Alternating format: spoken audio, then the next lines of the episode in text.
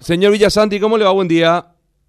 Buenos días a vos, Amabel. Un gusto hablar con ustedes. Lamentablemente, hoy no fue un día agradable. Yo creo que no solamente un día desagradable para mí, sino todo, para todo el Paraguay.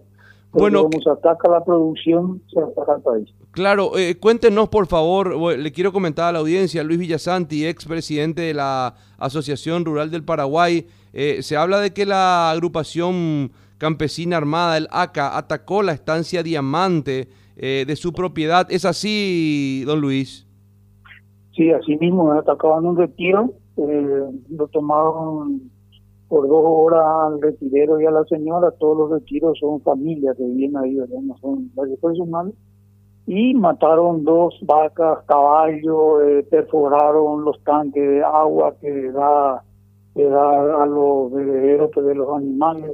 También eh, atacaron el transformador, ¿verdad? me metieron bala al transformador y unos daños así, ¿verdad? Pero acá lo que hay que agradecer a Dios es que ninguna de las personas que estaban ahí sufrió ningún tipo de daño ni tampoco ningún tipo de maltrato. Y vale recalcar que la policía, ¿verdad? conjuntamente con la FTC, eh, llegó a las tres horas del hecho.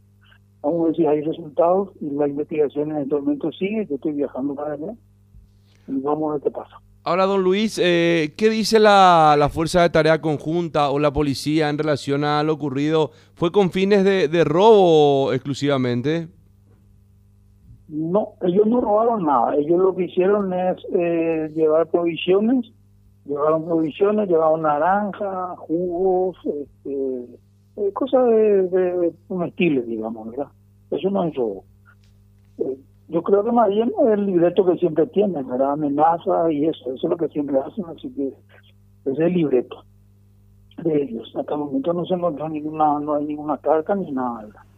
Pero nos imaginamos que es así. Ahora, eh, ¿no es la primera vez que se hace presente el ACA en su establecimiento? Bueno, gracias.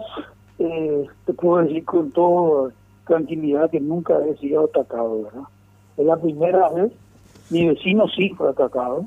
Eh, también hay que recordar que al amigo de Fidel lo secuestraron en la estancia colindante con la mía, que se llama Estancia Mabel. También fue atacado en la estancia La Amanda, que también es vecino mío. Pero a mí es la primera vez que me, atacan así, o sea, me atacan y amenazan. Ahora, eh, ¿usted piensa, tiene algún tipo de hipótesis de por qué se, se llevó a cabo esto, Luis? Mira, no puede existir ningún tipo de hipótesis porque no soy el único. Atacan permanentemente, ¿verdad? están queriendo tener alguna vigencia. Se habla del impuesto revolucionario, cosa que yo no creo, ¿verdad? Pero bueno, hay gente que sí lo cree, yo no creo, porque yo he tratado de investigar todo lo que he podido en la rural y nunca he sacado ninguna conclusión. ¿verdad? Yo creo que más bien para tener un poco de vigencia, atacan así, ¿verdad? Ahora, eh, esperemos que esto, una vez por todas, la Fuerza de Tarea Conjunta, conjuntamente con la Policía Nacional, den un corte definitivo porque perjudica mucho a la inversión. Cuando hay una inseguridad manifiesta de unos locos que pueden estar matando, pueden estar atacando una propiedad, llámese estancia, llámese fábrica o supermercado, lo que sea, evidentemente que las inversiones paran. Mabel, ¿alguna consulta para don Luis? Sí, don Luis, si es que ya puede hacer una estimación del perjuicio que sufrió eh, con la quema de esta de este retiro y también de los otros objetos. Bueno, eh, buenos días, Mabel. No, realmente no tengo ninguna estimación todavía, pero está claro que no se quemó el retiro, Ajá. simplemente disparado. El retiro es una casa, digamos, moderna, ¿verdad? Y no sufrió ningún daño. Pero sí, eh, los tanques de agua, esas cosas así, pero acá lo- el daño no interesa lo- prácticamente. Lo que importa es que los personales no sufrieron ningún tipo de maltrato y lo que importa también es que ojalá que sea el comienzo de que se acabe este tema, porque en el norte estamos con esta inseguridad ya hace 20 años. Y resulta que son muchos años de temor que tenemos allá en Concepción y sin embargo seguimos trabajando, pero hay que reconocer que más veces tenemos temor.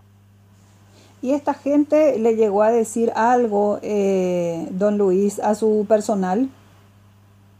No, eh, todavía no hablé con ellos. Eh, la investigación está en pleno desarrollo, hay gente de inteligencia, hay gente que están haciendo todas las investigaciones.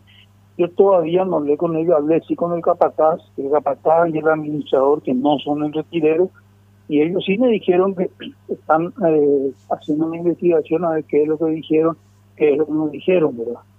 Eh, en principio se cree y casi seguro que fue el ACA, pero hasta ahí te puedo decir porque tampoco sé yo. Claro, porque llama la atención que prácticamente a escasos días, el, lunes pasado, si mal no recuerdo, también atacaron una estancia, bueno, ahora la suya, eh, están queriendo volver nuevamente eh, a realizar este tipo de actos de manera muy frecuente, don Luis. Sí, sería lamentable que esto sea así, ¿verdad? Porque tuvimos una paz, entre paréntesis, la paz porque no estábamos siendo atacados, ¿verdad? Pero ahora volvieron otra vez. Está mal, y bueno, hay que seguir, no, no hay vuelta. Y todavía no tengo todo, mucho, mucha información no tengo, porque todavía no, no llegué a ello. Bueno, ha de ser bastante complicado trabajar con esta gente que se maneja dentro de la clandestinidad y la oscuridad, don Luis. Eh, estar operando allí, trabajando. Eh, me imagino que usted también eh, va a tener los recaudos en cuanto a, su seguridad y la de su familia allí. Sí, evidentemente todos tenemos miedo. Mm. Nadie puede decir que no tiene miedo, ¿verdad? Pero hay que seguir no podemos nosotros abandonar nuestro trabajo, nuestro sistema de vida. Y aparte de eso, no, no, no es solamente por nosotros, es por nuestro propio país. Sería una vergüenza para cualquier país del mundo que la producción esté abandonando su trabajo por culpa de 20 personas o de 30 personas. Eso no se debe hacer y no voy a hacer tampoco yo, y creo que ningún ganadero lo hizo. Mm. Así que seguiremos en eso y también y siempre teniendo la colaboración de los periodistas, que es muy importante para que la gente sepa realmente lo, el daño que hace esta gente a Paraguay. Y llama la atención también, don Luis, como usted menciona, que cerca de 20 personas tengan en zozobra prácticamente dos departamentos del, del norte, incluso ahora se suma otra más que es la de Amambay y que el gobierno no haya podido todavía, eh, digamos, mitigar el impacto de este grupo terrorista o eh, eliminarlo. Realmente llama la atención, ¿verdad? Pero vamos a tener un poco confianza en que en este año se llegue ya a conclusiones reales y que digamos, bueno, por fin estamos en paz y por fin vamos a seguir trabajando sin temor. El trabajo continúa, Mabel, pero se trabaja con temor. Bueno, le agradezco muchísimo de mi parte su tiempo. Gracias, don Luis. Muchas gracias a usted, un fuerte abrazo y éxito para su programa.